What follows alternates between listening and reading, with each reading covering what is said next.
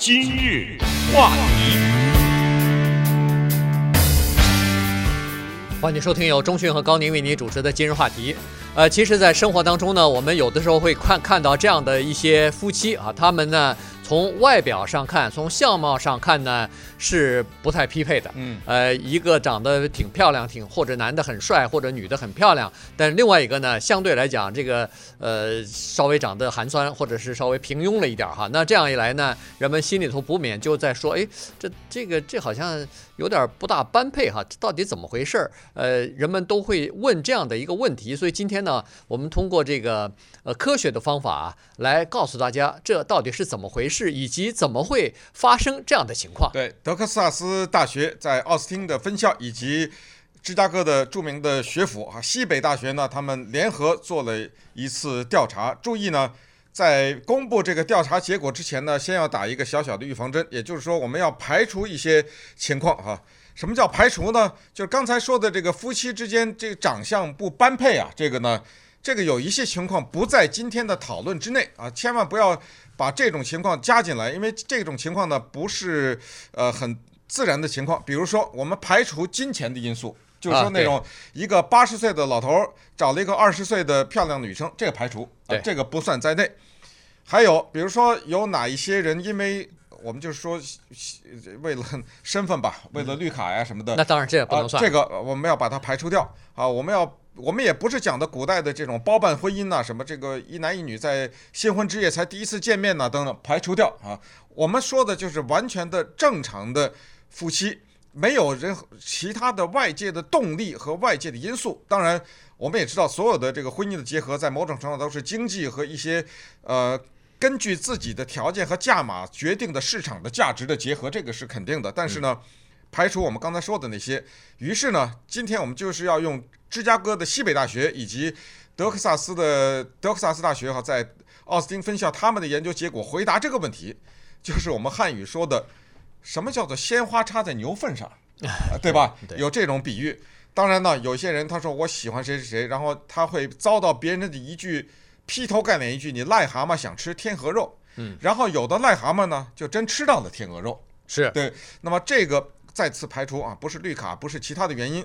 那么这个是为什么？就是两个人是绝对的心甘情愿的啊，没有任何的外力的影响和逼迫的这种情况之下，或者是不可告人的居心叵测的一些动机，这些排除掉，我们来回答这个问题。对，呃，当然很多人都会说，哎呀，这个东西，呃，怎么说呢？就说一个人 他的美不是外表的，他是内心的啊，这内在的啊，每个人都会。这么讲或者是这么说，但实际上呢，在做进一步的调查呢，会发现实际上每个人这个爱美之心，人皆有之啊。也就是说，在一个人衡量对方，如果要是谈恋爱的话，要变成夫妻的话，在衡量对方外表长相的问题方面呢，这个如果让你打分的话，这个是排在非常高的地位的。嗯，也就是说，一个人的长相是不是呃讨巧，或至少是看上去很养眼的话呢？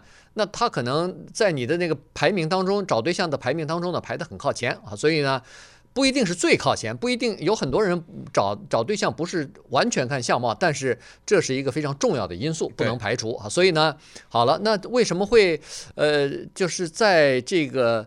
夫妻当中会有这样的不平衡的现象出来呢？也就是说，会有这个癞蛤蟆吃到天鹅肉呢？对，这个要慢慢的到来，因为这个和呃这个到底是一见钟情啊，还是慢慢的日久生情啊，这是有关系的。可是呢，研究是发现这样的一个道理哈，这样的一个蛮有意思的这么一个现象，就是呃一对夫妻啊，在夫妻当中长相。差不多的，也就是说，男的在男所有的男生当中，他的这个长相如果分十分的话，他比如说是在第七分啊，七分的时候，他找的那个女朋友啊，在女生的所有的长相当中，如果列分的话，可能也是在七八分的样子。对，所以这个男的跟女的的长相。相近这个情况呢，是相当普遍的。所谓普遍，就是说在夫妻当中，你任何拉出来随机的拉出来一对夫妻，他们之间的长相和随机的在马路上抽到一一对人，这个这这一对人可能年龄差不多，但是不是夫妻，你呃比如说抽一百对的话，那夫妻之间的这个长相，呃，比较接近的这个现象呢，般配，哎，般配的现象呢，远远大于街上随便拉来的那个、哦、那那，那个情况。对，所以这就可以证明说，从这个统计学的角度来讲，它已经构成一个现象了。对，那这个现象怎么解释呢？其实呃，无需多言，这个大家也都知道怎么解释。不是说一个长相是在七分的这个男的，他不喜欢那个十分的女的，不是，是正相反，他非常喜欢那个十分的那个女的。这个十分的这个女的，她会不会喜欢七分的这个男的呢？哎，这个反着想呢，就产生问题了。因为当他的长相是在十分的时候，那么他的目光呢？会看到那个也长得十分的异性，对，也就是说，他呢把自己的层次提高了。其实这个提高呢，还不是他的提高，是他异性把他提高了。比如说，咱们说他的长相是十分的话，一个只有两分的一个人去追他呢，肯定追不到。嗯，他追不到的原因是什么呢？是因为另外有一个十分的异性在追他呢，是或者九分的，或者是九分的在追他。所以这个情况呢，就是一个自然的淘汰。这种自然的淘汰呢，不由自主，既不是由你决定，也不是由他决定，而是由整体的人类的大的这个环境所决定。那我们就说是市场决定。对，我们今天所说的一切的都只说的是外貌啊，只说的是外貌。我们不管他的呃有有没有博士学位啊，什么这些收入，切都放下不管。我们只说的是两厢情情愿的，纯粹是外貌上的不般配。好了，既然这样的一个强烈的规律，一个市场的规律，说十分的人差不多找的是十分九分的人，六分的人找的是五六分的人，两分的人，对不起，你可能就是两三分，你也只能是找这样。那么为什么会有十分的人和一个六分的人结合在一起？嗯，这个这个里头的这个原因就比较多了啊，这里头有各种原因，但是呃。人们还是在说，就是科学家最后的讨论下来，或者是分析下来的结果呢，这个和呃两人之间的相处是有关系的啊。那稍待会儿我们再来看看，为什么这个六分的我们说男性啊，居然泡到了十十分的 这个女性？对，这里头是或者反过来啊，或者是十分的男的找了一只有一个四分或者五分的女的女的，对对对，是为什么呢？他们找了一百六十七对这样的夫妻啊，进行了。特别有意思的一个问卷的调查，这个问卷的调查呢，就问这样一个问题，就是你们两个在第一次约会一之前，你们两个认识多久？哇，这个问题问得如此之简单，但是呢，却如此之说明问题。而从此呢，从这一个小小的问题，可以，如果你顺着这个问题往下想的话呀，可以得出很多趣味的结论，甚至我是觉得他这个研究当中没有得出的结论，我们都可以得出来。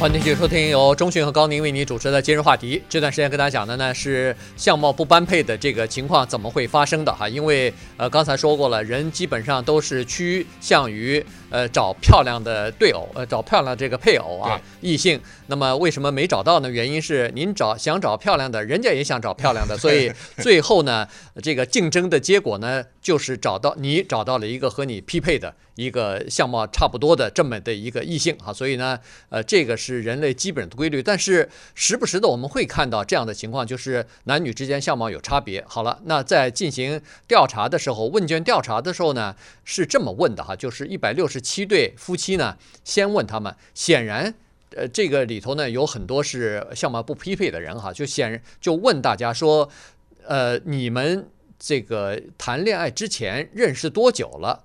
好，结果问问卷下来呢，是发现，当一个夫妻啊，他们在认识就谈恋爱之前认识的时间越短，这个时间的短，在一个月之内啊，也就是说，刚认识一个月，甚至有的时候是一见面就开始谈恋爱的话，别人介绍也好，是这个呃网上认识也好，一见面就是谈恋爱的话呢，这时候的相貌的这个匹配啊，相当的高啊。嗯可是，随着当两个人认识的时间越久，这方面的因素就越淡。也就是说，这个相貌的不呃不均衡啊，不不对称啊，反而就越明显。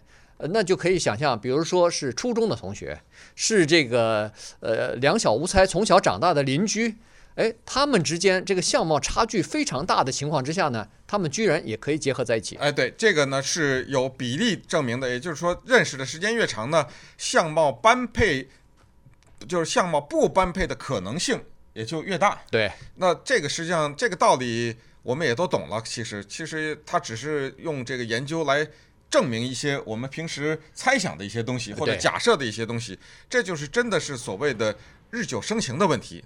所以呢，千万不要去质疑这样的一种问题，说你长得这个样子，你为什么找了一个那个样子的人？对不起，这个话不由你说，是这是人家两个人的事儿。对，你说的话，你作为一个局外人，你这种评论呢，没什么意义。只不过这个里面。要提醒的，就是有一点，就是当相貌相貌不般配的人在一起结合的时候呢，由于世俗的压力，由于整个的世界是一个非常势利的、非常肤浅的世界，他们只是要承担一个我们相貌般配的人没有的一个压力和负担，那就是那个长得稍微好一点的那个人会听到这样的话，比如我们拿这个夫妻当中女的长得比男的。好看的这一点来举例，就会听到这样的话，或者在背后就会人就有这样的议论：凭他的那个长相，他可以找一个更好的。对，哎，就会或者说这个男的极帅，然后那个女的极丑。我们就举一个非常极端的例子，背后就会有人讲这种非常难听的话。他是看为什么看上他了？